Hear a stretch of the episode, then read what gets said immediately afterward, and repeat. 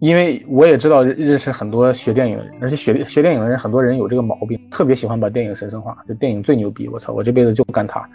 啊，我就认准了它，我就我就认准了它。但是其实我觉得不是这样的，你要先有生活才有电影，你没有生活的话，你来什么电影？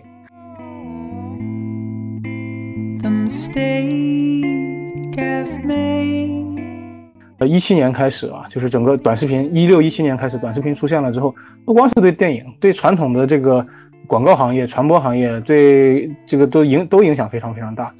然后像游戏也是，游戏它其实甚至我不知道为什么我有一种感觉，就是电影走到尽头，有可能它就变成游戏了。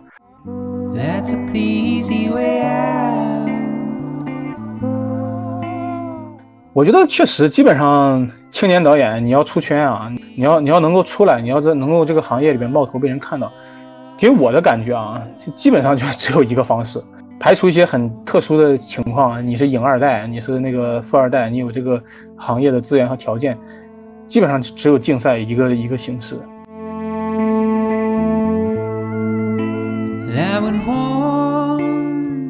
亲爱的听众朋友们，大家好。欢迎收听本期的《我是资源来上班的》，我是主持人 Vivian。本期的嘉宾是独立导演启思启导演，让我们一起来了解一下他的从业故事吧。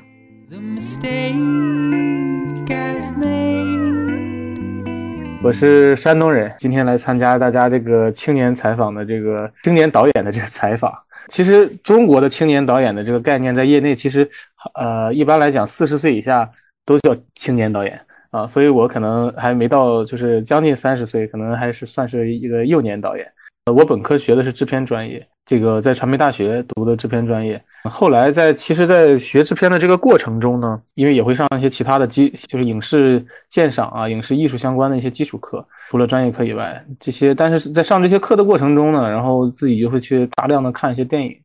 在看电影的过程中，就发现，哎，其实自己的兴趣不是在做制片上，而是在做内容、做艺术创作上，还是这种感觉。我觉得那种东西，嗯，带给自己的满足感更大，要相比于制片这种偏管理类的工作来说。所以后来其实上学的过程中，就自己做了一两次制片之后，就开始脱离制片这个岗位了。也有那种很糟心的做制片的经验，学生剧组嘛，做的也很累。后来就自己开始拍一些短片。啊，什么类型的都有。起初阶段可能也是模仿，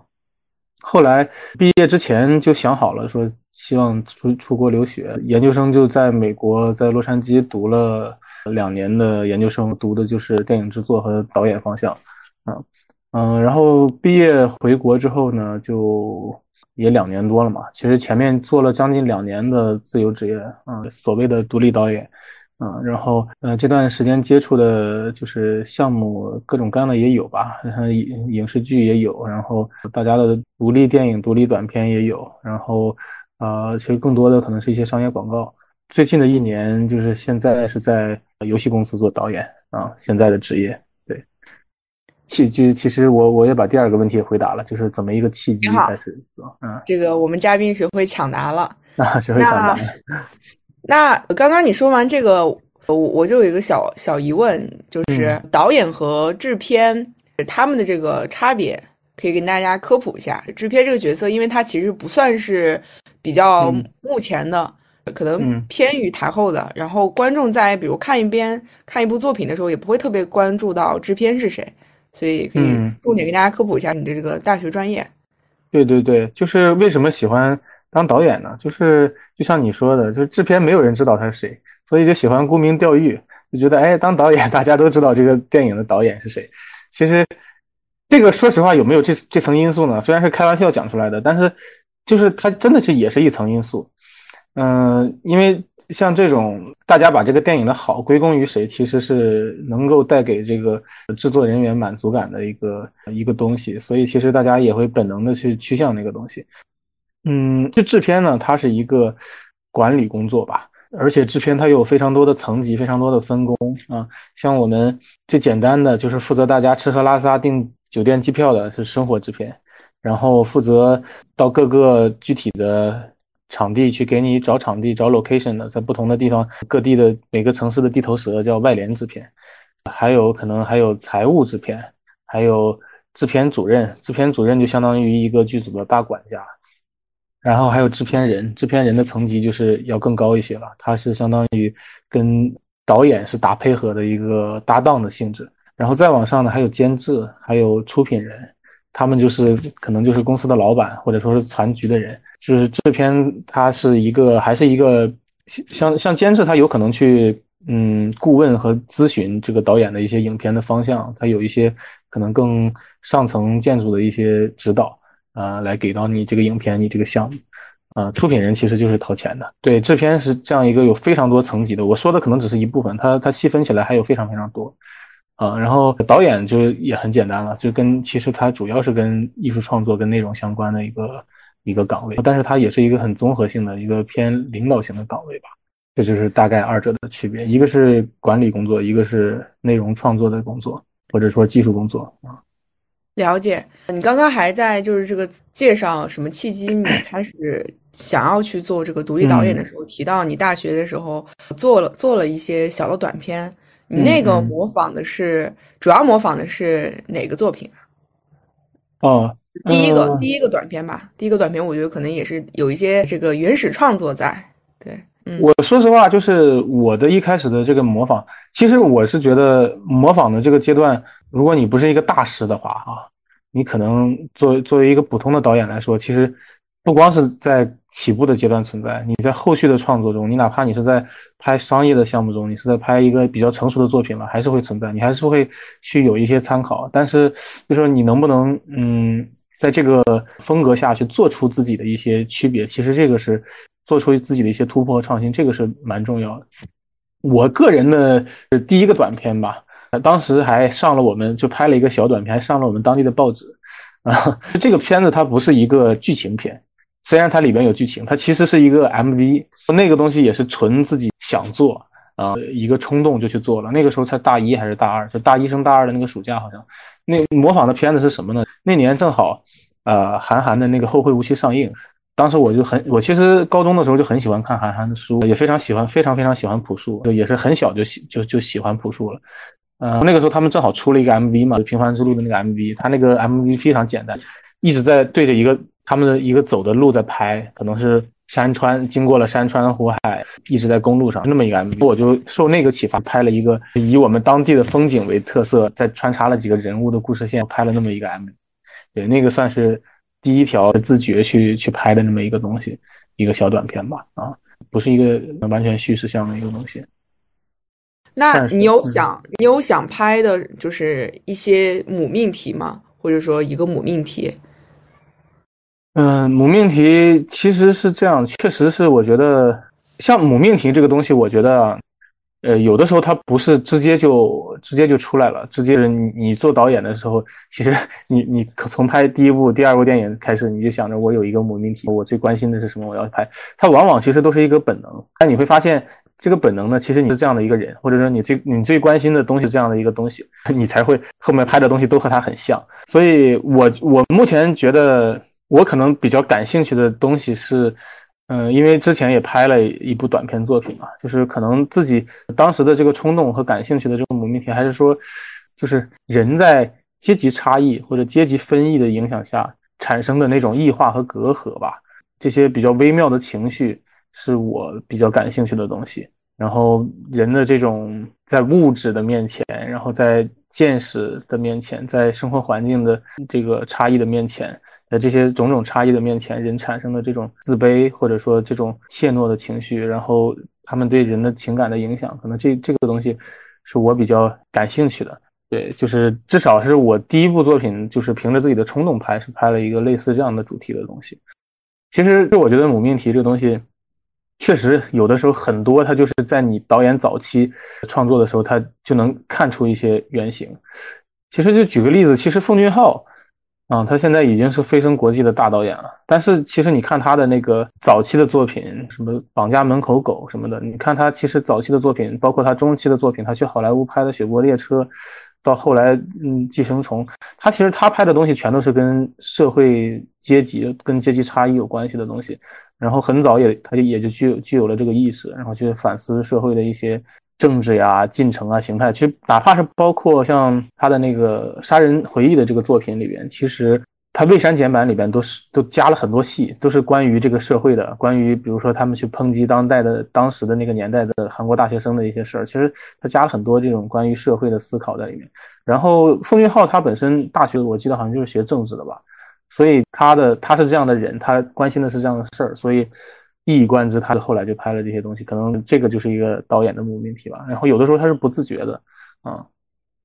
那你在就是。创作的时候会有一些这种元素，就是有这种冲动让它就是出现嘛。比如我我之前也也有想，就是去要不去学个导演。就是我我因为我脑中挥之不去的是那种，就是因为我我是山西人，就挥之不去的可能是那种山的情节，就是山的情节。然后山的情节，不好意思。对对对，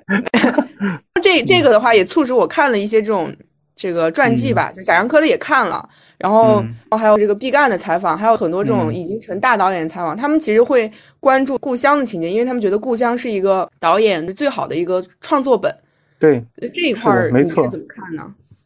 我我其实蛮理解的，就当然这个就是你刚才说的这个理论，不见得适用于每一个人。有的人他一上来拍的东西就非常的时髦，非常的国际化，呃也有。但是其实我见过，还是说更多更多的人，他拍的都是自己。最熟悉的东西，最最有情感的东西，就是一开始他会比较容易有有创作的这个契机和冲动，然后同时他也比较容易入手。托尔斯泰说了嘛，就是说你你那个写好你的村庄，你就写好了整个世界。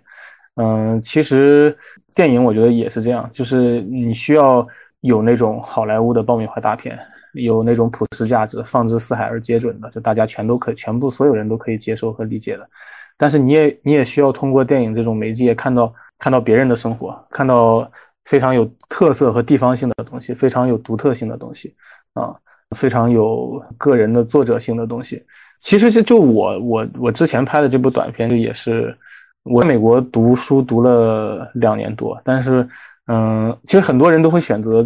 在美国学电影的人都会选择在美国拍一些片子，拍一些。短片，但是其实说实话，你在美国拍一部短片，其实代价也蛮高的。因为学电影嘛，学导演，不管是在国内和国外，你前期的这些投入拍片花钱都是你用爱发电，花家里的钱，大绝大部分人是这样啊，所以成本还挺高的。但是我就在美国的时候，说实话，没有什么特别强的创作冲动，我最后还是把这部就是应该其实研究生阶段拍的短片，还是留在了自己家乡拍。其实那个时候已经研究生毕业了，但是我最后就是觉得自己还欠自己的这个毕设没有拍，我就回家回到我最熟悉的地方，然后去根据自己最原始的这个创作冲动去拍了这个这么一个片子。所以，你其实跟你之前说的一样，他也是也是在假想，也是把这个东西拍出来。对这个，你看你刚刚用的这种嗯描描述的这种方式，可能是给自己的一种。满足自己的一种心愿，或者说属于自己的这个阶段的一个毕设，所以我觉得这个可能对于，嗯，确实对于部分导演来说，可能是一个自我成就的，呃，一种方式吧，就完成了自己想要做导演的这个初衷。那你有喜欢哪个或者说哪些导演以及他们的作品？就可以先跟大家说说你喜欢什么样风格的，可以以这个导演举例。我想想，嗯。就是其实我看到这个问题的时候，或者这个问题，我觉得每一个导演其实都有自己的回答，非常非常难了。我觉得这个问题就是你你喜欢你最，比如说你最喜欢哪个导演，这个其实最喜欢哪个作品，这个是一个非常非常难回答的问题。呃，至少对我来说是这样，因为我觉得我还是一个接受度挺高的一个一个人，就是我看电影，我可以看那种比较娱乐的、比较大众的，然后我也可以看那种就非常。严肃、非常缓慢、非常沉重，甚至有点无聊的，我都可以接受。我觉得我都可以从他们的这个作品里边看到他们独特的好的地方。所以说，其实喜欢的导演还蛮多的。像像美国导演，我挺我其实蛮喜欢吉姆·贾木许，喜欢科恩兄弟。其实以前还很喜欢那个库布里克。对，这些像像这种导演，他们其实他们的风格还是差异都还挺明显的。你说东亚的这东亚的这个这个圈子里边，我其实最喜欢的导演就在东亚的这个圈子里边。其实我最喜欢的是台湾的杨德昌导演啊，最喜欢他的作品像《一一孤岭街》都是特别特别喜欢的啊，侯孝贤也还也还不错。对，日本的导演其实蛮多的，就是很难称得上说哪一个最喜欢，但是其实喜欢的作品也挺多的。日本、韩国像李沧东，非常非常喜欢。欧洲的话，我其实蛮喜欢法国的那个导演莱奥卡拉克斯，是蛮多的。就我说的这些，我其实都喜欢，没有他们的风格可能都挺不一样的。对，但是你要说就说真正最最最最喜欢的，如果一定要选一个的话，就是杨德昌。杨德昌的可能《牯岭街少年杀人事件》吧，或者《一一》，其实都两个都没在我这没法比，都非常非常喜欢啊。对，大概我的口味是这样的。其实我觉得还挺挺有意思的，因为嗯啊，当然我可能交友圈更多偏观影的一些朋友，跟大家去聊的时候，其实都特别提到了杨德昌。我觉得这种一方面可能更符合我们东亚的这种叙事的习惯，或者说一种叙事的一种愿景。然后也把对电影的一种这种以儿童、以孩童式的这种这种初衷，然后表现出来。我觉得这个可能跟我们个人的一些内心的相互相互映映射，或者是相互这个照应吧。所以说，其实跟身边一些朋友聊，都有聊到，就是提到这个导演是吧？呃，对，关于一一，我我其实因为我身边很多学电影的，或者说将来有志于做电影的人，其实呃喜欢一一的人，就是喜欢杨德昌的人。当然也不少，但是说实话，就是他们最喜欢的导演，其实大家差异还是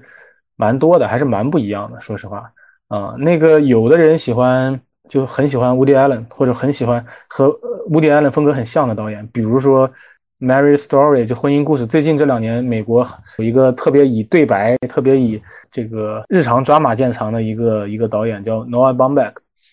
有的人很喜欢他，然后有的人很喜欢。必干那种东西，然后有的人很喜欢他的参考是像那个法法吴英雄导演那个法籍越裔的那个导演，其实大家喜欢的还都是很不一样的，就是真正可能拍电影做电影的人。但是但是杨德昌确实是非常是他深受很多很多影迷的喜欢。就我个人喜欢他的理由是什么呢？首先就是一种审美上的契合啊，就是一种东亚的生活方式，一种。审美上的这种天然的契合，再加上我以前可能也在台湾生活过一段时间，然后那个也也在美国生活过一段时间，就是和杨德昌导演的这个背景，因为杨德昌他也是美国，其实待了移民了一段时间，然后回到台湾去开始做电影的，就是他的一些情感上的这个共鸣和这个点，我大概我还我还挺能够 get 到，挺能够理解到的。再一个是我觉得杨德昌有一点是什么呢？电影的这个文本它其实是有那种模糊性。不确定性的，但是杨德昌导演的东西，我觉得就是你只要是一个懂电影的人，学习电影、关注电影的人，他给你的东西是非常明确的。他用的那些技法啊，你一看就知道。你你你，如果大家不是不是特别的的这个研究电影创作，可能不会特别关注这一块儿。你只会你只会觉得他啊观感上很好哪儿好，但是具体说不出来。但是如果你是一个关注技法的人的话，你会发现这个导演给你的东西，他很多东西很明确。他在这个地方用这个技法就是非常的恰当，而且你作为一个观影的人，你可以明确的意识到啊，导演其实就是想用这个方法，在这儿有一个什么样的用意，然后他是怎么好，你可以很确定的知道这件事啊，它好。你看不出来的时候，你没有感觉，但是你能看出来的时候，你会觉得哦，这儿也好，那儿也好，这个电影到处都好，是有这种感觉，是这种类型的电影。但是有的电影呢，你说它好吗？它可它好，但是你说的你。你作为一个导演或者关注技法的人，你你你很难表达出他，或者说很难去学习出他具体哪好。比如说像毕赣，他模仿塔可夫斯基这个东西好不好？好，但是他的这种好不是说让所有人都能看出来他好的，他的好在一你你去用那种非常主观的、非常模糊的一些东西去感受啊，你去感受他啊，你说他好，但是。但是你说他好，你怎么说呢？你你他的这个好，你不能说服所有人，他没有一个逻辑在里边，没有一个道理明确的道理在里边，你你你没有办法用他去说服所有人。他说这是诗意电影，塔可夫斯基诗诗意电影，对他确实很美，我觉得大家能感受到，但是你没有办法放之四海而皆准。对，但是我觉得杨德昌的好，他是一种可以有逻辑的好，因为杨德昌他本身就是一个逻辑非常非常清晰、非常非常讲逻辑的一个人啊。然后我觉得他把怎么说呢？就是这种技法和审美和故事和和和后面他的一些社会的思考，然后包括到了一一可能升级为一种偏哲学性的思考，他把这些东西都结合的非常非常好。对，这是我个人很喜欢他的原因。因为有很多就是就像我我说的很多好电影，你说它好，它其实这是有点模糊的，你不太知道它到底好在哪儿，就是说不太出来。因为那种东西很需要天赋，非常非常需要天赋，甚至是他是不太可以模仿的啊。确实，哎，我觉得这个可能还是我第一次听到的一个视角，所以我觉得可能有一些就是在你的这个逻辑里面，有些好的电影，观众来看它是舒服的，然后是有审美性的，然后在创作的这个角度来理论的角度可能技巧性的，然后这种有迹可循的。对对对，然后我觉得也是，嗯，可能是比较经典，可可能是比较经典，可能比较明确的，对，对对对，我觉得可能也是给很多这种新人导演或者说想要从事导演的人一个可可可以打开的门，就是说我们可以去模仿，然后可以去学习，然后提供了这种就是教材式的这种蓝本吧，我觉得可能也有这样的一个意义，嗯，有这一层的因素在，但是说实话，就是就是你想把电影拍成像杨德昌那样。经典又准确又明确，然后又特别本身呢，就是观感又特别好。它也不是一个，它也很难，它不见得比那种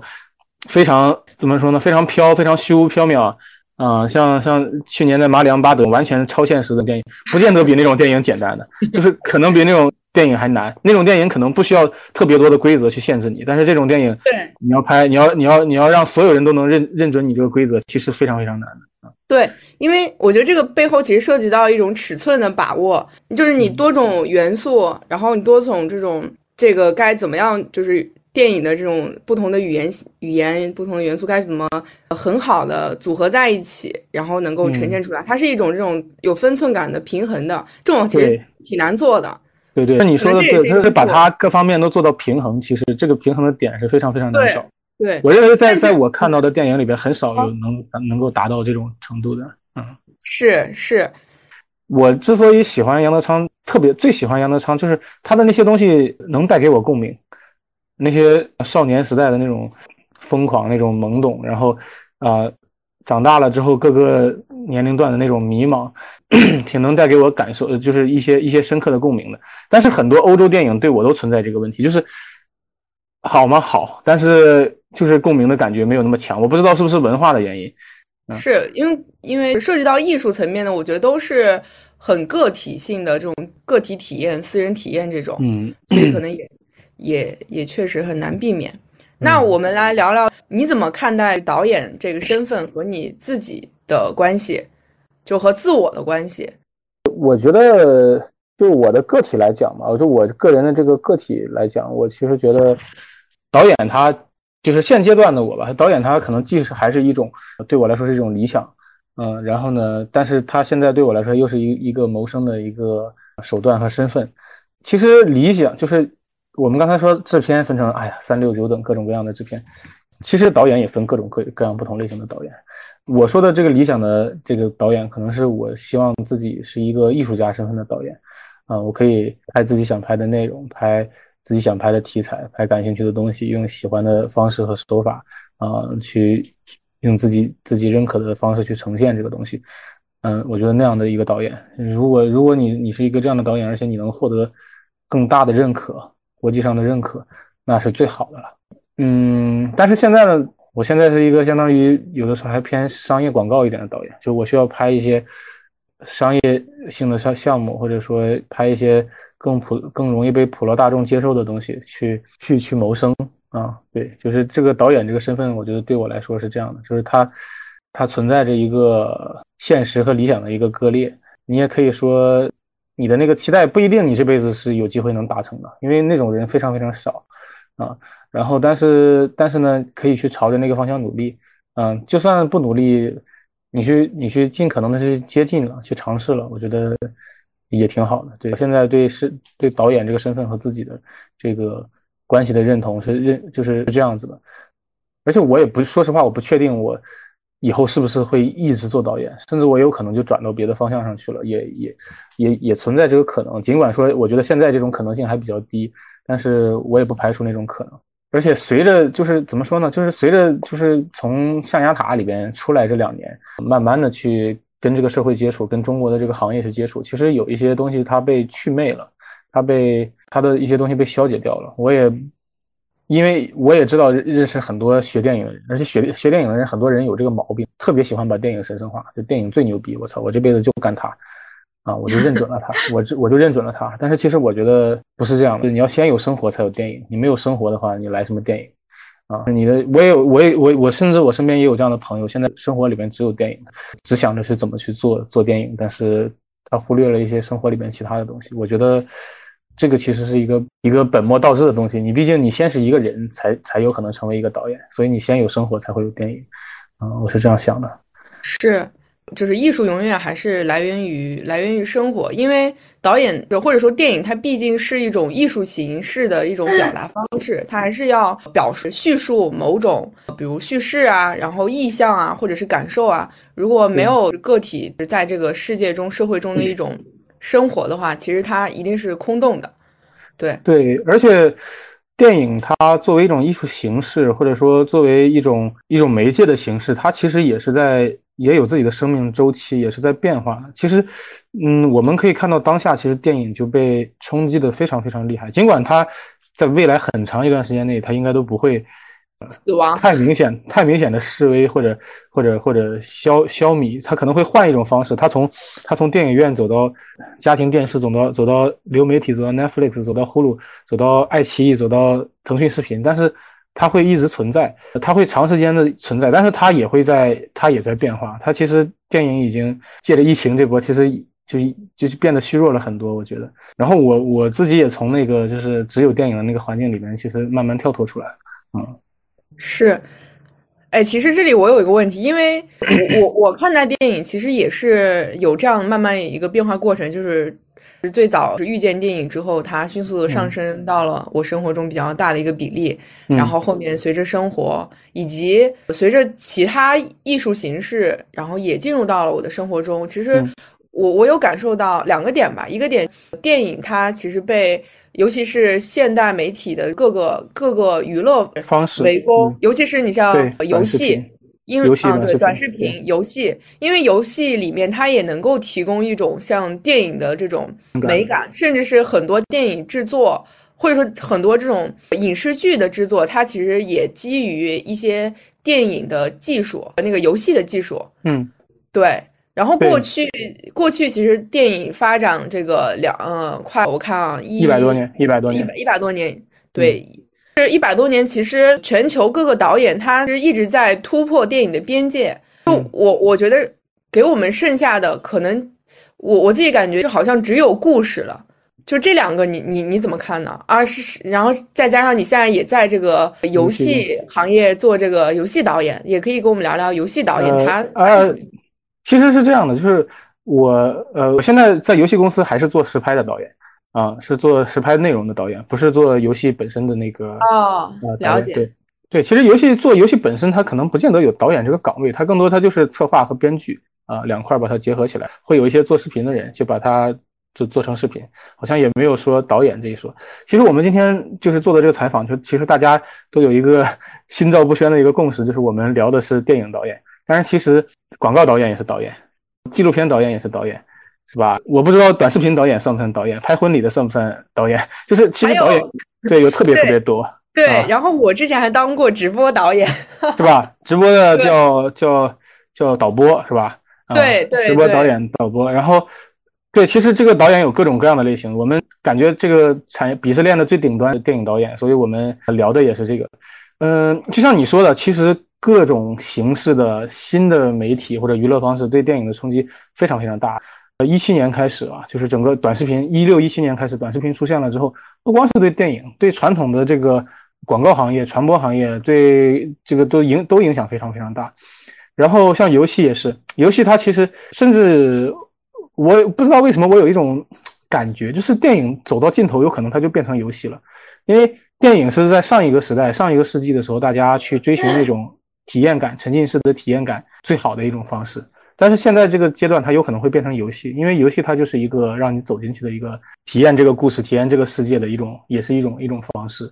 而且现在确实有很多游戏行业发展的也非常好。说实话，中国电影行业的这个盘子并不大，一共一年票房也就几百个亿，然后这两年又变得非常非常差。很多甚至学 CG、学电影的人、学这种特效技术的人，最后都去了游戏公司。包括我现在是在游戏公司工作。我也有 在哥大读制片的朋友，一毕业就就去了游戏公司做策划。很多就电影行业的人也都跑到游戏游戏公司那边去了。他可能是跟这个资本或者说跟一些行业的趋势有有有一定的关系。这是游戏，你你你问我对这个游戏游戏和这个电影的一个看法。还有一个问题是什么来着？还有一个问题就是电影发展这一百多年，就是感觉哦，对对对，这也是我觉得前两年戛纳和威尼斯的那个最佳电影分别金棕榈和金金金金狮奖分别给了《寄生虫》和《小丑》这两部电影。当时我就有一种观点，我不太认可这两个电影节的这种这么做，因为我认为啊，就是说这两个电影是不是好电影是好电影。嗯，但是我觉得你作为世界上最古老的，然后最先锋、这个权威性最高的电影节，你应该把 最高奖项去给那种真正对电影这门语言、这个艺术方式有突破的电影。就我觉得还是要更多的从艺术性的角度去考考量这件事儿。但是他们把这个奖项给了，嗯，怎么说呢？最最娱乐化、大家最可以接受的这种这种形式的电影，所以我是我就觉得不太认可。电影这门语言确实是，我觉得可能，嗯，它的技法是需要它的技法上的突破是非常非常难的。现在就已经确实好像被大家玩的差不多了。但是有没有可能再往前走呢？我觉得还是有的。就是我记得，就是你再放到十年前，有一些很年轻的导演出来，我觉得当时那个加拿大的导演就多兰嘛，是吧？他就他就做了一些，哎，对镜头语言还蛮有。不能说颠覆性吧，还蛮有突破性的，蛮有新意的一些尝试。然后那个时候他就被大家看到了，就被大家认可了。那么后面后面会不会再出现这样的电影呢？我觉得其实还是有可能的，但是确实会会比较可能会会后会后面变得更缓慢，或者变得就是要借助更多的其他的技术手段去从技术的其他维度去实现。就比如说李安去做那个一百二十帧。它算不算是一种一种一种新的尝试和突破呢？那它对它现它它可能确实也走在前面了。现在，对我觉得突破的可能性还是有的，而且它是随着技术发展，随着如果我们把技术禁锢了，我们只局限于这个二维的东西去去去谈它的突破和发展，那可能确实是非常非常难的。就像你我们那个看那个《三体》那个小说一样，就是它通过一个一个技术手段，把你的现代物理的这个发展，把你的干扰你的那个量子实验，把你的这个技术进进步的这个。手段给封锁住了，那你确实可能很难突破，确实非常难突破。但是如果说我们就是结合着技术发展去看待这件事儿的话，那我觉得空间还是蛮大的。内容，而且内容这个东西就是，确实是内容这个东西，它也是随着时代、随着技术的进步，它会不断的推陈出新。那其实你说中国这几千年，世界这几千年，他们的各种各样的历史文献、各种各样的内容，有哪些故事没有被讲过吗？其实很多都被讲过了。但是随着对生活的变化，它会出就不断出现新的东西啊，都是在一个我觉得不管是技术还是内容，都是在一个动态的过程中去去去去调整的，去去去去可能去慢慢的往前走的。这说到这里，确实电影的几次就或者说电影的重要发展，嗯，都是和这个技术突破是相关的。然后内容的话，它其实某种程度上确实也在回应特定的这个社会阶段的一些迷思啊，然后共识啊、情感什么的。否则的话，其实也书本不会，或者说小说这种不会一直在存在，因为都是文字的这种形式嘛。所以我觉得这个确实这个问题本质上也是一个比较苛刻的问题吧。对，就是我对这个这个这个这个突破的这个这个形式或者内容的突破问题是这么看，对，是这么看的，因为其实。我举个就是最近稍微有点感受的例子，就是去年吧，其实算是去年了。你说爱情电影其实都被大家拍烂了，你要想拍出那种呃有新意的啊，就放肆的那种经典或者有新意的爱情电影，其实是非常非常难的。然后今年不是有个剧很火嘛，叫那个《爱很美味》。是吧？腾讯的那个，虽然我平时不太看电视剧啊，但是那个导演陈正道导演，他是个台湾导演嘛。他去年有一个张子枫和吴磊演的电影，叫做《盛夏未来》，好像是什么这么这么一个电影。那个电影我觉得虽然就不说它多好，但是它在叙事上有突破。他讲的那个男女主的那个爱情故事是在打碟的一个 DJ 的一个场景。这个东西没有这两年的电音的发展，就不会出现这种东西。但是它确实给爱情爱情戏加了一个新的桥段，这个就是他的，我觉得看到他的那个亮点和新意啊。然后他把浪漫拍出了另外一个场景、另外一个维度、另外一个新的东西。对，就是虽然也不是说这个电影是多么多么好，但是。我觉得还是有它值得被拍成电影的地方啊。确实，你这个让我想起来大学的时候上过一门课，因为近些年来很多这种影视剧其实也纷纷的开始关注女性视角，或者说女性视角这个比例在提高。回忆起大学上过一门课，是讲这个妇女历史的，然后当时那个老师就是说，我们如果以这种女性的视角、女性的这个语言体系去再回顾历史，那我们几千年的历史可以重写一遍。就这个可能是，当然很这个激进啊，但是确实是一种观点吧。这个社会其实不存在就是客观事实，其实大多数其实都是一种视角。这个也是这个尼采说的视角主义。所以在视角的这种情况下，就算是同一个内容，其实也可以讲出来完全不一样的这个故事感。我理解你说的意思。嗯，那历史会任人打扮的小姑娘嘛？我们从不同的角度、不同角度看，是确实会书写完全不一样的历史，是没有绝对那我客观。那我们讲到这个内容啊、视角啊这一些，你平时写剧本嘛？然后你怎么看待导演和编剧的这个关系？因为这个讨论也是喋喋不休，两者之间的这种冲突和对冲突、矛盾、对立又和谐的这种关系。我觉得，这导演和编剧从从工业化的角度来说，这两个是完全不一样的工种，其实没有太多可说的。我觉得不一样的职业互相配合，啊、如果说你在自己的工作范围内有啊、绝对的话语权和主导权，大家是分开的。你你做好你的，你是编剧是做文本的，做做做做纯文本的，是编排故事的，然后导演是编排画面的，是设计师视听语言的，这个是分开的。但是其实大家在讨论到艺术的时候，总喜欢用这个这个剧本这个本子是不是导演写的，有的时候去用这个尺子去卡这个导演。我觉得，因为这两就是这两个工种，你要都想做好呢，它其实各自的要求都挺高的。嗯、你如果是一个导演，你又能拍又能写，像啊李沧东就是很典型嘛，他这也是一个作家转过来的，但是就是那当然是极好的，就是更能确实更能证明你这个影片的可贵，证明你这个影片的嗯独创性和作者性吧。但是我觉得也不是一个硬性的标准，因为你你就算你就算把导演和编剧分开，他同时就是你能你能够把一个电影拍好，那我觉得你还是一个非常非常好的导演。因为其实嗯有一个概念叫作者电影、作者导演嘛，他最早是一个法国的电影，很早可能好像是不是四五十年代的时候一个电影第二条之父是吗？叫叫什么来着？对，好像是那个叫雷什么，就是他说以摄影机为笔去导演，应该是以一个以摄影机为笔的一个作者。但是其实我印象中，在我我接触到的这个学术的概念里边，作者电影其实不是指你的本子剧本内容是你自己写的叫作者电影，它好像当时有两个标准，一是你导演在你的这个各种作品里边，它其实是有你自己独套独到的一套视听语言的体系、视觉风格的，这是其一。其二是你的你的作品是有一个一以贯之、有连续性和关联性的主题，满足这两点，你其实就是一个作者导演啊。我觉得也不见得这个剧本非得是你写的啊。就我我我对这件事的看法是这样。对我，我觉得可能整体上就是大家对电影整个的这个行业还是具有苛苛刻性吧。把电影作为一个艺术看的时候，就中国人就有这个文人情节，就觉得你应该全部的东西啊，包括文本也是你的。对，还是你把它这个，你把电影的格调一上来就给拔得很高了 啊，太所以就是神圣了对，就是太神圣了，就太过于是神圣，一种一种捧杀吧，就是有一有有一点点，其实没有必要，我我对这个事儿是没有必要去觉得去苛刻。当然，你如果那么牛逼，嗯，当然好了。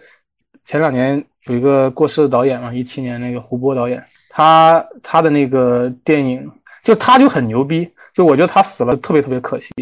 因为我我不是说他刚过世那段时间我去看了他的电影，我后来他可能过世两年了，然后我看了他电影，我说哦我操，四个小时电影拍的这么这么这么带劲。啊、他因为他是很喜欢那个贝拉塔尔的嘛，他他其实有一点点不能说他不能说他是一个那种很粗放版的贝拉贝拉塔尔，贝拉塔尔可能很精致啊，拍的非常精确，但是他的那个东西，我觉得我没有在其他中国导演的那个影像里面看过，而且他是真的，他是有意识的，因为我后来去看一些他的创作幕后，他和他的摄影师聊的时候，他当时的这个所谓的这个导师是王小帅嘛，第五典型的第五代导演，第六代导演，然后他其实是有意识的在突破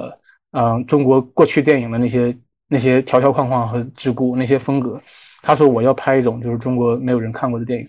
对，然后他拍出来，他影像让他实现了，他是个很牛逼的导演，哇，很屌。然后后来我又去看他的书，他自己写书也非写的非常好，就是文字风格非常的鲜明，然后非常的残酷，非常的颓废。就这种导演当然很牛逼，很牛逼了。这个确实，不过确实也是可遇而不可求的。我觉得他死了是是中国电影界的一个，或者中甚至中国文化界的一个非常可惜的一件事情。然后可能真的像他那样有天赋的人非常非常少吧。对，就是我觉得胡波厉害就是在于他的那个他的文字天天赋能够把这两个东西很好的结合在一起。对，而而而且他是一个非常浑然浑然天成的个体，就是他的文字是这样的。他的他的那个影像也是那样的，他他就是两个是完全契合的，觉得这样的是蛮有意义的。像像其实张艺谋就很典型，张艺谋的本子没有他自己写的，全都是嗯早期是大作家，后来是有专业编剧去去编。但是那我觉得他拍的也挺好的呀，他作为一个导演也把自己的工作做的特别特别好了啊。对，因为张艺谋他本身他就是一个摄影出身的人，他就是他就是管画面的啊。对对对对。好，我们进行我们进行下一个问题，就是平时不工作的时候，你一般嗯会怎么样休闲呢？你还是会通过看电影这种方式来放松吗？还是说有其他的一些这个生活爱好？我觉得其实说实话，现在工作了以后吧，尤其是尤其是上上班了之后，不是说没有时间放松，确实有的时候我会我会我会我会在可以放松的时间，我不会去想去看。太多，呃，偏严肃和偏文艺的电影了。对，就是这个，这个是明显的，尤其上班了之后更明显的感觉。在自己做 free 的时候还好，就会希望看一些不需要什么太动脑的，然后比较比较轻松的，甚至喜剧一点的东西。嗯，对，就是这个东西，就感觉可能是我主动的一个需求，就是情情，不管是情绪释放呀，还是怎么也好，就是有这方面的需求，就想主动的去这么做。但是呢。就跟书一样，你你其实我就是有一个这种感受，就是你时间长了不读书，你就会觉得自己叫三日不读书面目可憎，但是没有这么夸张啊。但是你会时间长了不去摄入一些不看书，不去不去看一些你觉得好的电影，还是会觉得有点空虚。然后过一段时间，你可能过了一段时间，真的是哎，觉得觉得自己还是有这个需求。这段时间正好。身心压力不是那么大，我就觉得我要看一部，就是这种感觉。对，然后其他的休闲生活，其实现在很多有的时候打游戏啊，因为我是现在是游戏公司的嘛，还是要了解产品，对，打打游戏啊，然后和朋友出去吃吃饭呀，逛逛公园呀，去去别的地方，跟大家一样，就是搞一些户外的文娱生活吧。啊，对，就是电影现在就是还好，就没有那么没有那么。以前像上学的时候会疯狂的看，天天看，那那倒也没有。现在，嗯嗯，我觉得可能还是确实是一个状态吧。因为我大学的时候也是基本上一天一部，就晚上都是电影度过。但是，尤其是在这个工作之后，就完全没有那个状态。我我可能定义为就是状态，你无法进入到导演的，就无法进入到这个电影作品中，所以说其实也无法去欣赏它的美，然后甚至有一种这种焦灼感。所以可能慢慢的也放下了对这个观影的一个这种执念，反而可能有的时候状态好或者是心情不错的时候，更容易和电影看一部互动。是的，因为因为因为对，就像你说的，就是我们，我觉得我们都是需要深度的去思考和感受这个电影的人。就是大家是影迷嘛，然后我一而且再加上带入我的这个职业习惯，就是我看的时候总会从各种各样不同的维度去看，所以这个东西其实是挺费脑的。就是你要真的去看一个电影，对我来说现在 还是挺有仪式感的一件事儿啊。然后你你要去你要去调整好自己的状态，如果你很疲惫的话，我就会逃避这个事儿，我就不要在这个时候去看，这个时候看对我来说也没什么太大意义，就是这种感觉。对，就是确实你是就是你说的对，他是跟着一个你的生活状态走的问题。那作为导演，就是你可以给大家科普一下，因为大家就是就是可能听这期播客的，可能都是好奇，比如你在就是拍一个电影，你的这个就是在这个电影的这个期间，就拍电影的这个期间，这样的一个时间是。嗯，我觉得这个还挺怎么说呢？非常因人而异，每个人的工作方式都不太一样。我还是一个，我觉得我还是一个偏正常的一个一个一个人一个作息，嗯，我会就是把所有的前期的筹备工作尽量都会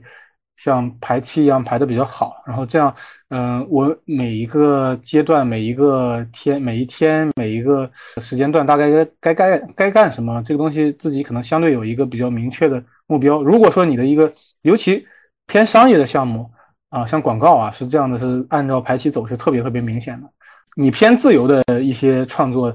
拍自己偏独立的一些作品的时候，其实嗯还好，不会特别按照时间的这个把控去要求自己。你可能就是早上起来正常就是哎收拾洗漱妥当了，然后觉得来感觉了，然后你可能就会坐下来写一写，然后然后想一想分镜，然后想分镜的这个过程呢，其实我往往你会去需要去找一些参考啊，需要去看一些。比如说自己过去的那些养分，看看啊你喜欢的那些导演是怎么拍的啊。这个时候，嗯，你在想，嗯，怎么怎么样去适合我的这个故事，适合我的这个片子。其实很多时候，就是当你主动有冲动去想的时候，去做这个片子的时候，你相当大一部分的戏，有很多场戏，其实你脑海里面就已经有了。我这个地方该怎么去调度？然后有还有一一部分是你随着你看看一些过去的东西，哎，你受一下受到启发，我觉得啊，这个戏我可以这么处理，就这么去呈现，这么去拍，慢慢的去把这个东西，可能一个影片的分镜，你觉得怎么拍，去理解，去拉出来了。对，这个影片其实前期你就大概有数了。然后呢，你要你要去跟你的主创去碰大家的想法，大家有有的时候你的摄影指导，你的美术指导，啊。大家一起坐下来看一些电影，一起来看一些参考，然后大家觉得，哎，这个戏我们可以怎么处理？这个时候大家又会有一些新的碰撞，可能你又会有调整。再就是你真正的到了看景的那一步，你去拍摄环境，你去现场的实际的环境你去看的时候，哦，哎，这个戏好像我们演员这么走，这么调度会比较好啊。然后，哎，这个时候可能摄影指导说不对，我们的这个这块空间不利于展现我们这个。画面的纵深和广度，这个地我们还有明显更好的地方。嗯这个时候可能就会，哎，你的想法又会变。对，就是大家的这个，如果说有集体的创作的这个空间的话，大家会一起碰撞出来一些东西，然后让你觉得，哎，这个东西还是不错的。嗯，可能前期这个电影在你脑海中慢慢就成型了。后面就是可能进入到一些筹备的东西，非常细节。你要跟各个部门开会，摄影组啊、美术组啊，他们置景是怎么搞的啊？大概做成什么样？要有的有条件的话，要前期给你呈现这个出图啊，然后你的呃妆发定妆定造怎么弄的啊？然后这个呃和演员的排练，他们的状态怎么样？你去怎么去和他们沟通？怎么和他们调？对，然后到了现场之后，呃，我是比较喜欢把大部分的东西提前想的比较。比较明白，比较透，然后现场发挥的空间不是那么多的一个人，对。但是我觉得这个工作方式是其实是没有什么优劣的之分的，但是也有什么大师，就是像侯孝贤，就拍电影拍到后来他就不不画分镜了，就到了现场我再看我怎么拍，我从哪个角度给，就是他可能已经纯熟到这个地步了。所以侯孝贤有的那个就是有一个粉丝失之愈合嘛，失之愈合。曾经就划分镜，然后划分镜的时候，就是当时他和侯孝贤交流，侯孝贤就说：“哎，你这个电影就是一看就是划分镜拍出来的。”然后四之愈合觉得自己很羞愧，后来可能就是也慢慢采用这种不太划分镜的方式，到了现场 freestyle 就凭着自己的经验和感觉去下机位，去去去找角度去呈现这个这个这个故事。当然，我不相信他们前期一点计划都没有，肯定还是有一点的，但是可能现场发挥的空间很大。但是像奉俊昊他就。他就得奥斯卡那两年，他跟施之愈合有个对谈嘛。施之愈合因为那两年好像也得金棕榈了，小一九年嘛，《小偷家族》。然后他们两个对谈的时候，施之愈合就啊不是，奉俊昊就说自己没有分镜，在现场就感觉没穿衣服。奉俊昊是非常工业化的导演，他把所有的东西都规划的非常非常的细致，就是前面应该怎么弄，怎么调度。对，我觉得我也是偏。偏偏后者吧，我是可能我还没有，就是我我觉得我还没有达到那个就是成竹在胸的那个地步。我到了现场，我就告诉大家这样弄肯定没问题啊，剪出来我我这样就 OK 了。对，嗯，所以我我也是倾向于提前把一些东西规划好。对，大概我觉得我的前期的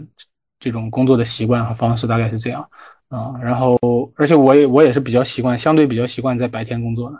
嗯，就是还是按照偏正常一点的作息，可能会稍微晚睡一点，但是不会。像就是因为我有一些导演朋友，他们是那种白天睡觉，然后晚上通宵的，晚上通宵写剧本什么的这种，啊也有。对，大家工作习惯不太一样，但是我个人是偏正常一点啊。了解。就我感觉在你的这个描述过程中，其实有一点就是这种提前的安排好的这种，像是一个拐杖，可能也不能这么说，反正就是像是一个支撑吧。然后你在支撑他在片场可能呃更好的走路，但是呃大师级的或者说更加熟练的，他可以把它敢于把它扔掉。但是我我想问一个问题啊。你刚刚说分镜，就是分镜这些东西都是在脑子中的吗？还是说你们会把它画出来？当然会画出来，就是就是你在脑子里边。其实其实说白了，其实其实说白了就是，你说大师他有没有分镜？他在脑子里面他也有分镜，但是他没有把这个东西可能一定要落实到纸面上啊，或者或者怎么样的。就是我可以到现场，我再我再去想，或者我再去随时根据实际情况我再去调整。但是我们都是会画出来的，而且现在其实基本上这是一个标准的工作流程，所有的影视剧都会画分镜，而且会有故事板，就是你有条件的时候会找专门的那个分镜师来给你画故事板，你把他的。参考差不多找到了之后，他会沟通，他再把你基本上你要想的内容都画出来。好莱坞也是这么工作的，对，了解，一定基本上基本上行业内的就工业化的东西，它一定会有。我我们说的这种没有呃分镜的，基本上是少数，它都是大师在创作，他才会这样啊。而而且你是一个商业项目，你的监制、你的制片人也不会允许你没有分镜你就就你你就去拍了，你就你就上电上上现场了。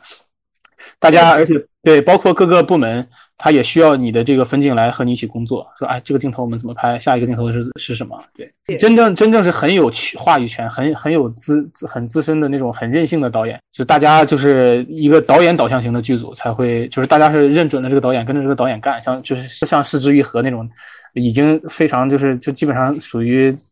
嗯日本排第一第二的这种导演啊。然后像侯孝贤这种咖位的人，他们才会去。像王家卫这种人，他们才会去可能会用这种这种方式去去做，对，他们的讨论也是基于就是说啊，我和你大师对谈，我奉俊昊和你大师对谈，然后我们去聊这个问题。但是对于普通的导演来说，还是 这个东西还是一个就标配啊。了解，那你可以跟大家就是讲一讲，就是现场，就是这个片场的这一些小故事嘛，就是他被拍拍拍出来的时候，或者在拍的过程中。我觉得其实分非常非常多的类型啊，就是有的是跟你艺术创创作相关的，有的是呃，比如说你和一个演员沟通，然后这个演员你要让他哭出来，就是你想让他哭出来，然后你怎么去运用一些技巧？因为说实话，哪怕很多专业演员啊，甚至有的时候因为我们呃合，甚至有的时候合作不了那种就是影视剧特别专业的演员，科班就是科班出身的，他也不见得能你要什么他就给到你什么。啊，有的时候你就要想办法去怎么去去去和他沟通，然后让他实现你想要的这个效果。啊，虽然就是我们就是说的那个什么一点，就是有的时候你哭出来不见得是最好的方式，但是在画面上让他哭出来，有的时候就是让大家能共情。然后有一次我记得我就导了这么一个片段，就是需要让这个嗯女孩的女演员就是有这么流泪的一个感觉吧。但是呢，说实话，这个女演员又不是一个很嗯戏很好的一个人。虽然她也是一个科班的女生，所以我后来就算是用了一个技巧和一个方式吧。嗯，我就跟她说啊，我说，就这个时候片场就会很安静，因为大家知道你导演要做一个很重要的事情了，就大家都会都会给你们留出空间来，就让你们两个单独去聊。我就跟他们说，我就跟他说，实在不行，我们这块还是需要需要我我先跟他讲了这段戏，就是为什么需要哭出来，就是我们需要在这个。这个这个节点上有这个张力，就，但是我觉得你可能一时情绪调动不出来的话，我觉得那你要不就用一个技巧，就用一个共情，就你想一想你自己很难过或者很伤心的事儿，把自己委屈的这种感情带入进来。我大概我就说了这么多，然后我就走了。啊，走了之后，我们就坐在监视器后面看，他大概自己酝酿了一会儿之后，就真的眼泪就下来了。也没有用眼药水，也没有用什么，这个也算是一个导演的技巧吧。我是对在一次的这个嗯指导演员的技巧，就是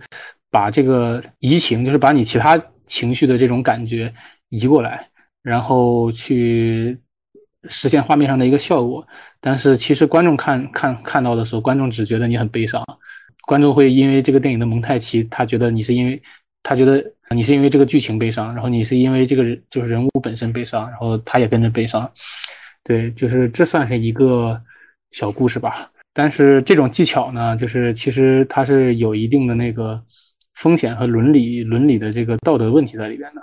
但是有的时候你被迫去使用这种方法，因为他会你你去让演员去回忆一些自己伤心难过的事儿，他其实某种程度上他会伤害演员啊嗯，但是我个人觉得还好，就是我我我没有合作过那种出不了戏的演员，基本上都是啊，就是喊咔就就好了。或者是喊咔，然后缓一下就好了，啊，或者出了这个戏他就完全出去了。但是有的演员就是什么希杰莱斯这种，他他进入那个情绪，有的时候他入戏太深，他就出不来了，然后有可能会影响到他的生活。但是我觉得至少我没有碰到过哈，我没有没有做过特别伤害别人的事儿。对，这是这算是一个一个事情吧。对，就是演员有的时候他需要你去这样去去去指导或者去 push 去引导他一下，他会知道怎么去做，然后。达到一个你想实现的效果，这是对，这是一个像偏创作上的一个故事。还有那种就是这是剧组去世什么，你就是拍了一半被人赶走什么的这种事儿，其实就各种剧组里边的抓马什么的也挺多的。因为剧组，呃，尤其是如果是外面那种商业的影视剧，它时间比较长的话，它其实像一个小社会一样，它里面有很多自己的潜规则，有有一些拉帮结派的东西在里面。嗯，有一些很多就反正就是偏阴暗面的东西吧，这种。这种感觉，但是也还好。我我确实还是第一次听到从这个视角，就是跟演员去讲戏的时候，导演会自己有这种道德的自我追问啊。同时，我也看你也有在参与一些竞赛，这个是作为现在这种独立导演比较好的一种出圈方式嘛。然后可以跟大家介绍一下这些竞赛嘛？因为你像那个《爱情神话》，他那个导演其实写这个还原这个电影被拍的这个过程中，其实也讲特别讲到了参加了这个竞赛，然后使得使得他有这个机会能够把自己想拍的东西拍出来。哦，《爱情神话》这个导演我还真不太记得是他是在哪个哪个。应该是那个 First 是 First 吗？对对对。那他算是运气真的非常非常好。非常好。对，当然这个导演也很很有才华，确实是因为我也看了那个，就是他的东西很有自己的那个小调调吧。然后他也是确实也是被行业认可了。这个导演一定还会有第二部作品的。有很多导演拍了第一部就没有第二部了，就是因为他拍的那个东西没有水花，他的第二部遥遥无期，不知道什么时候他写的那个本子不见得什么时候能被拍出来。我我也认识这样的导演，因为这个导演他是《爱情神话》很成功，所以他后面还会有应该还会有别的创作。啊，应该也有会也会有人给他买单。我觉得确实，基本上青年导演你要出圈啊，你要你要你要你要你要不是不说出圈了，出圈就夸张了。你要你要能够出来，你要在能够这个行业里边冒头被人看到，给我的感觉啊，基本上就 只有一个方式，排除一些很特殊的情况，你是影二代，你是那个富二代，你有这个行业的资源和条件，基本上只有竞赛一个一个形式。然后这个竞赛的筛选就是。也是非常非常的残酷的，就是你最后真正嗯能冒头能出来的人也是非常非常少的。但是其实青年导演还是需要这种东西去背书，就是不管你有没有从这个竞赛里面获得特别多实际的支持或者利益，但是你还是需要这种东西去背书。就是你出去之后，你会跟人家说说啊，我的作品入围过什么什么影展，什么什么电影节啊，然后对，就是这样，大家也知道你大概是一个。啊，导演，你之前大概有过什么样的履历？对，就是你如果说有志于去，还是在电影或者影视的这条路上走下去，我觉得，我个人觉得这是一个可以说是，嗯，现在的绝大部分电影青年都要经经历的一条路，就是你就要你要你要去参展，你要去影展，你要去和大家交流，你要去和这个行业去接触，这可能是很多人的唯一的一个出口和方式，对。然后那些呃，我刚才说影二代啊什么的，那就不提了就是人家本身就有行业的这个资源，确实是有这样的人，嗯。但是说实话，中国有哪个影二代拍的特别好吗？好像我说实话，我我好像也没看，没太看到过，也也不太记得。对，这是这是几乎是唯一的出口，就是你的你的片子去参展，你你写的剧本去参加创投，有可能你幸你很幸运，你的你的东西很过硬，然后也被呃人看到，有可能会。跟你开始去推进这个本子，然后最后把它拍出来。拍出来之后呢，你这个片子投可能会基本上会分成两种路子，一种呢就是你这个片子本来就是偏商业的，已经有制作有有发行公司有制作公司去为你买单了，已经把你的版权买好了，然后你的片子很顺利的发行了，上了院线，像《爱情神话》这种，其实就是这这两年的独立电影还有一些啊，什么《过春天》啊这种，还有嗯像那个叫什么《春潮》这种啊，上了爱奇艺还是什么的。然后还有一种路子，就是你的这个电影节，你本身就是一个偏文艺电影、偏独立电影，你去投了国际上的影展，然后呢，你有一些嗯大影展的这种入围和奖项的背书，才会有可能就是这你你有了奖项的背书，不见得能发行。有的时候你的奖项被拿了一圈奖回来之后，没有人看到这个电影，没有没有没有人买你的电影。你如果说真的很就是拍出来效果很好，很有实力，最后确实啊被认可了，你可能会慢慢的还有第一部、第二部，啊，就是你还有第二部、第三部。但是说实话，你的第二部、第三部在哪儿？你什么时候能够去拍它？什么时候能够去上院线？这个东西是完全不确定的。其实你能够被拍出来，就已经是那百分之一、百分之二、百分之三的人了。啊，然后更别说你拍出来之后，你的这个电影还有一个好的结果，那那就是更少。其实这个筛选是非常非常残酷的。就大家觉得演员这条路难走，其实导演这条路也是一样的。嗯，但是每个人成为导演的方式不一样。我说的这些都是像我们这种类似背景的啊，学电影啊，没有什么关系啊，啊，慢慢的去去想想想想有这个理想的一些年轻人。还有的一些人，就是比如说他先做了广告导演。啊，然后广告拍的，嗯，很有水平，拍的这个很不错。然后他后来成为了导演，比如说电影导演，比如说张大鹏，张大鹏就去年八月就拍了一部电影啊，乌尔善、乌尔善、宁浩这些最早都是拍呃广告出身的，但是也有某种契机，像沃尔善可能后来他具体不情况不太清楚，他就是被业界认可了，但是宁浩他也是通过一个创投机会，他把自己的那些才华施施展出来了，是当时是。好像是刘德华的一个那个类似于电影基金嘛，宁浩拿到了那个钱，拍了《疯狂的石头》，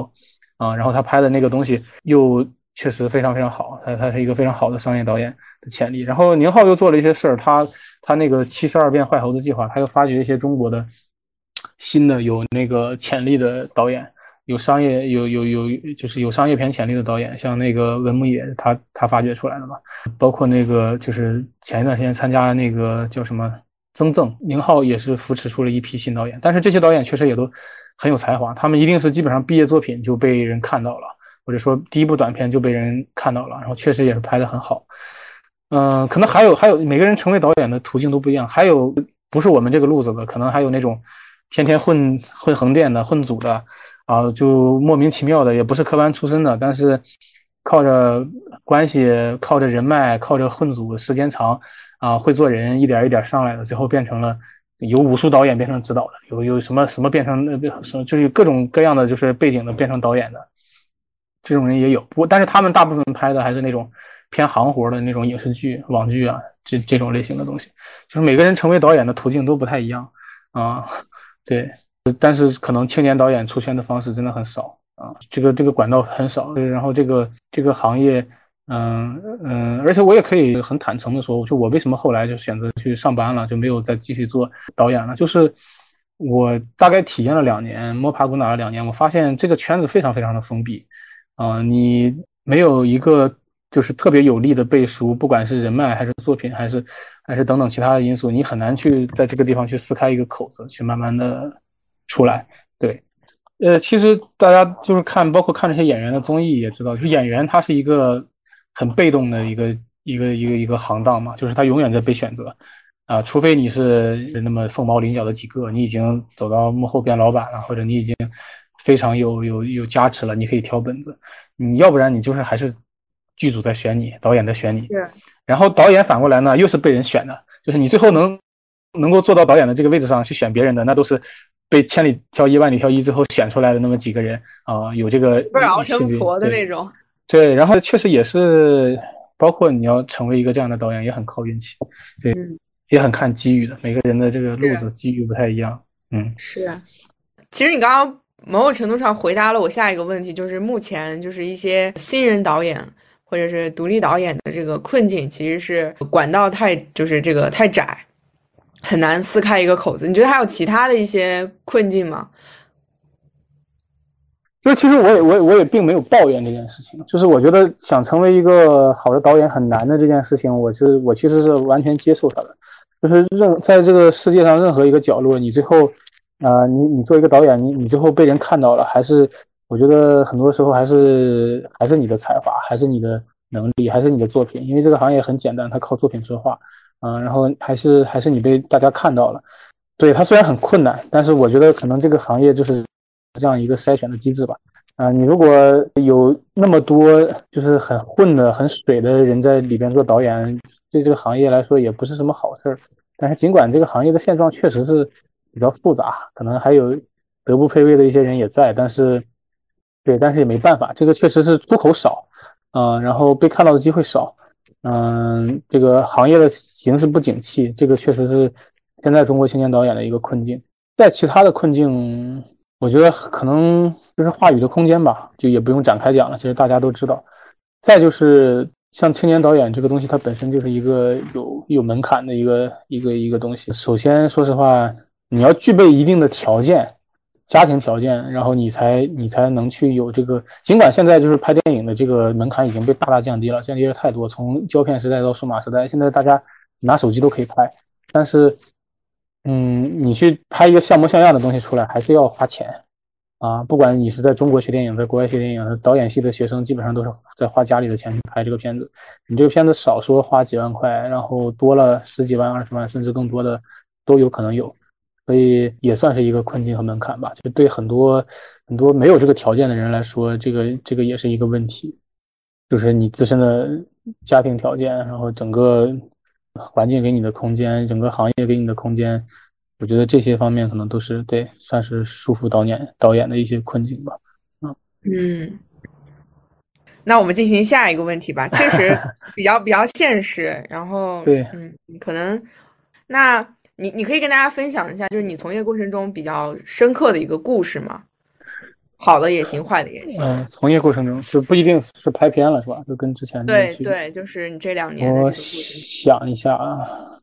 我说一个我朋友的事情吧，就是我其实，在客观的角度，我其实因为呃，我也算是旁观者，我看到了一些事情，就是亲历亲历了一些事情，然后我觉得就是还觉得还挺还还是比较深刻的，比较比较有影响的。就我有一个朋友。嗯，我们我回国之后呢，我和他一起拍了一部电影。他其实说实话运气很好，他刚回国时间不久，然后就有这么一个拍电影的项目，就找到他了。他也不是通过过多的比赛啊，而是通过行业内的一个机会。这个项目预算非常非常低，二百万，其实连个网连现在连网大的预算都算不上。然后呢，在厦门拍这么一个片子，他是导演，我给他做执行导演。这个朋友他他拍的东西，他的风格是那种偏商业化的路子。他喜欢的罗洪镇导演，韩国的罗洪镇导演，喜欢总体来说还是拍比较比较商业商业性的，然后比较娱乐性的东西啊。然后他他是这种为数不多的在学院派出来，就不是也不是学院派吧，就专业院校出来背景，然后他是偏这种路子的，呃少对。然后他是这种类型的一个导演，赶鸭子上架吧，他就拍了这么一个二百万的体量的一个小的小的电影。然后拍了之后，他因为当时那是那还是疫情刚过之后，二零二零年，然后大家都觉得啊，其实都挺羡慕他，呃，有这样的机遇挺好的。拍了之后，说实话，他的这个本子没有准备好，拍的呢也也说实话也挺平庸的啊，嗯，也也不够出彩。但是在那个时候，就是大家都觉得啊，你有了第一步，你就会有第二步、第三步，你后面你就会你就会慢慢走起来。然后他那个时候就把自己的什么工作呀，一些什么收入来源的手段都给，都给都给都给辞掉了，不做了，就专门就写剧本。最后呢，自己的片子剪出来，他其实说实话，虽然尽管他是有了一个拍长片的机会，但是他的这个整个制作的条件还是非常非常差的，非常艰苦的，包括后期等等，没有钱做。最后好不容易把自己的片子弄出来了，弄出来之后呢，去去了一些影展，然后去了 First 的产业放映单元。嗯，结果也没有什么水花，也没有这个公司来接盘，来继续去帮他发行他的电影。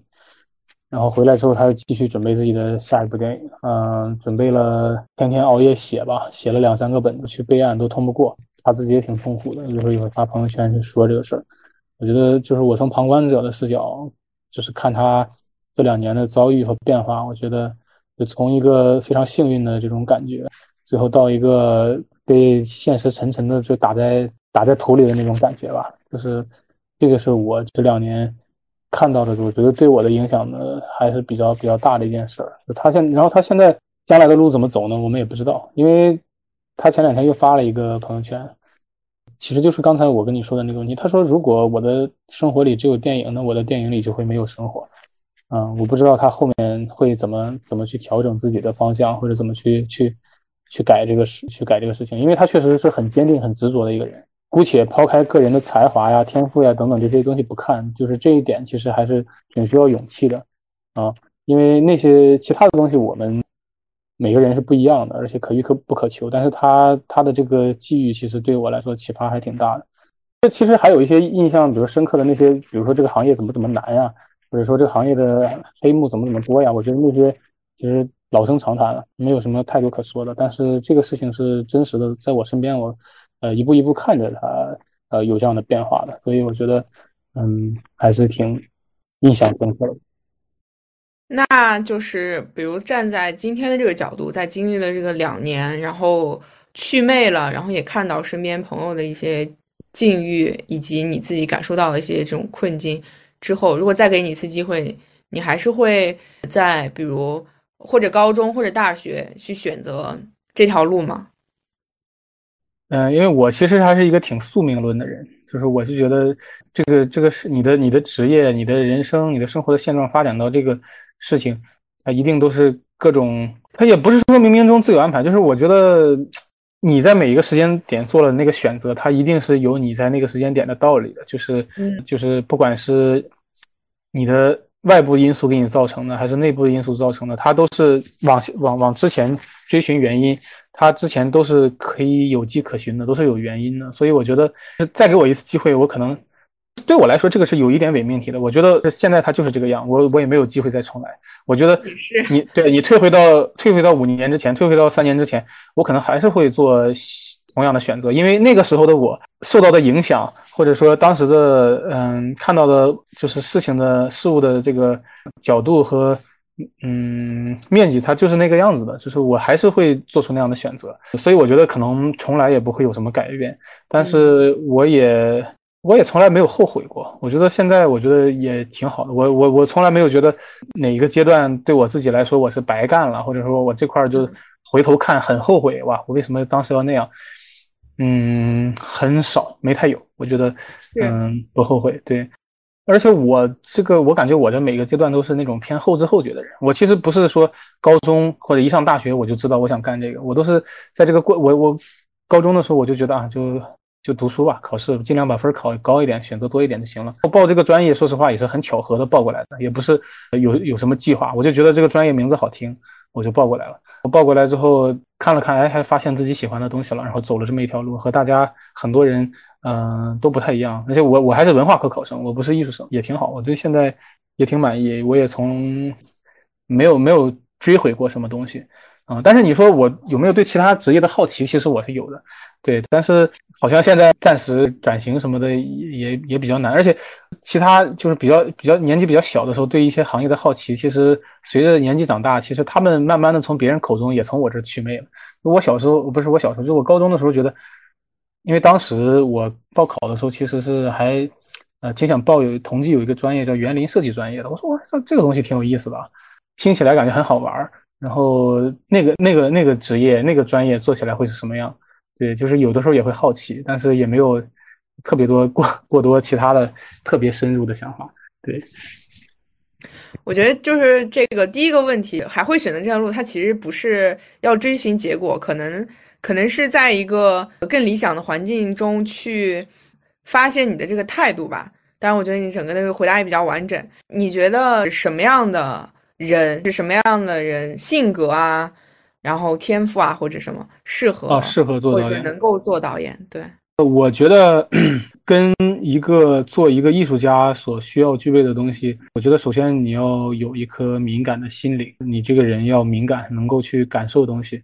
不管你是对对什么敏感，你是对生活本本身敏感，还是你是对影像、对画面敏感，你是对文本、对故事敏感啊，你是对人的情绪敏感，嗯。就是你总要你总要是一个很敏感的人啊，你才去可以去做一个导演。对你，因为你要在生活中发现那些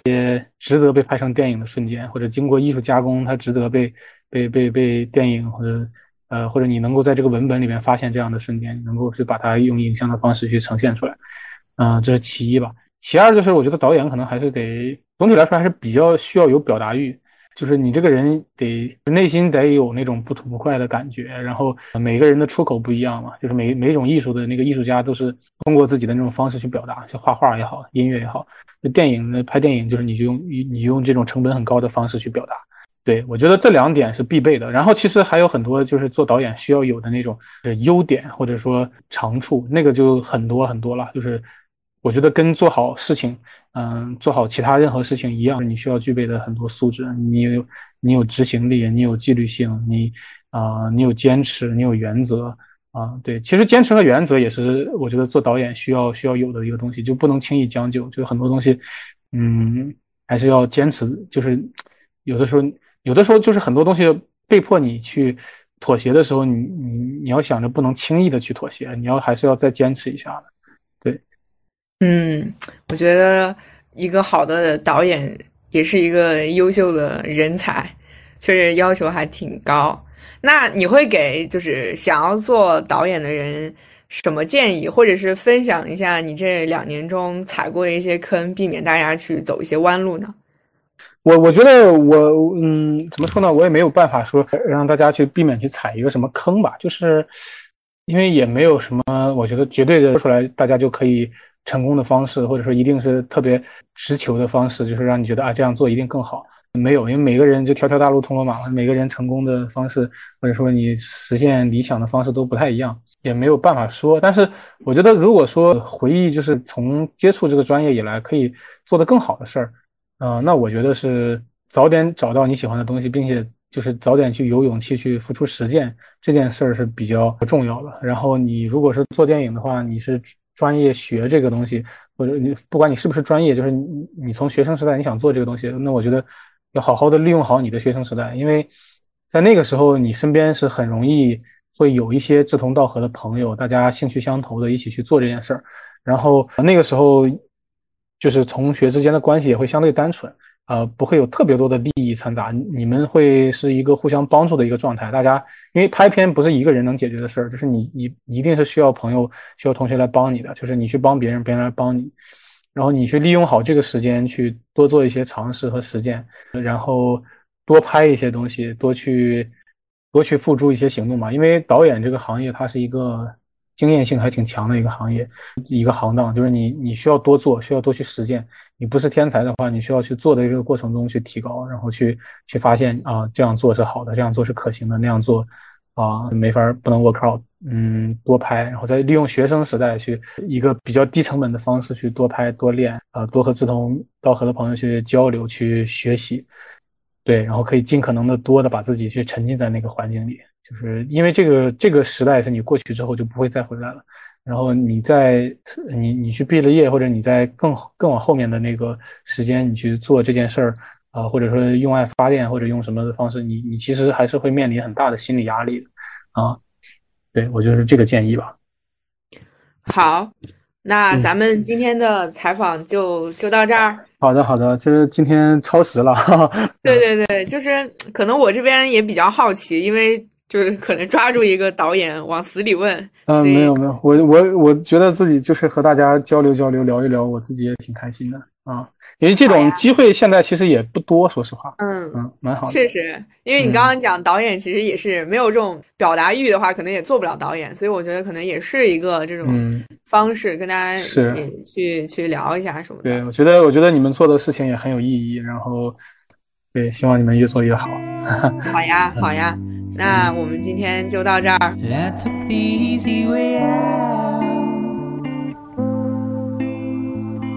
那么以上就是本期的内容啦。如果你有什么问题或收获，欢迎留言给我们。